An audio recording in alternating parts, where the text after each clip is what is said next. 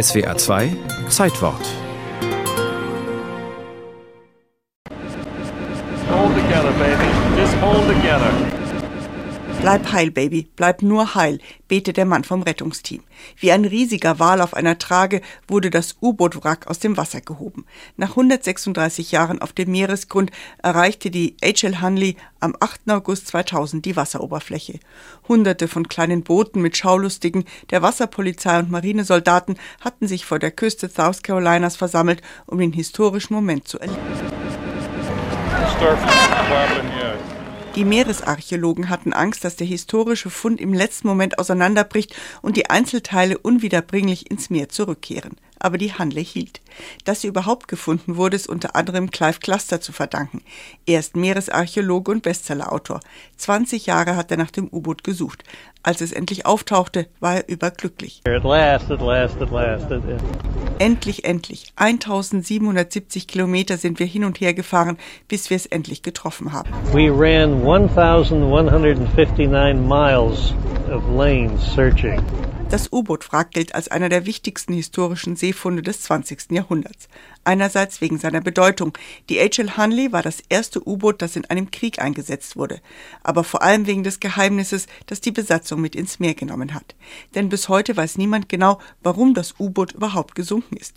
Für den Bestsellerautor auf jeden Fall Stoff für einen Historienkrimi. Es war immer ein großes Mysterium, was passierte mit der Hunley. Sie kam nicht zurück. Ein Sammler in New York bot 100.000 Dollar, um sie in sein Museum zu stellen. Es vergingen Jahre um Jahre, aber das U-Boot wurde nicht gefunden. Menschen haben danach gesucht, aber es war nicht da. Nobody could figure out what happened. Der amerikanische Unabhängigkeitskrieg liegt in seinen letzten Zügen. Die konföderierten Staaten, die sich abspalten wollen, lassen die H.L. Hunley zu Wasser. Das U-Boot schleppt einen Torpedo mit sich, der das Kriegsschiff USS Housatonic der Regierung versenken soll. Acht Männer quetschen sich in das zwölf Meter lange U-Boot. Für jeden bleiben weniger als 1,50 Meter Platz. Die Männer sitzen gebückt, die Luft ist schlecht. Im Rhythmus drehen sie ohne Pause an einer Kurbel, die den Propeller antreibt, mit dem das U-Boot bewegt wird. Die Männer kommen bis auf wenige Meter an das Kriegsschiff heran. Der Torpedo wird abgeschossen und das Kriegsschiff der Unionsregierung versenkt. Mission erfüllt. Nur was danach passiert ist, ist völlig unklar.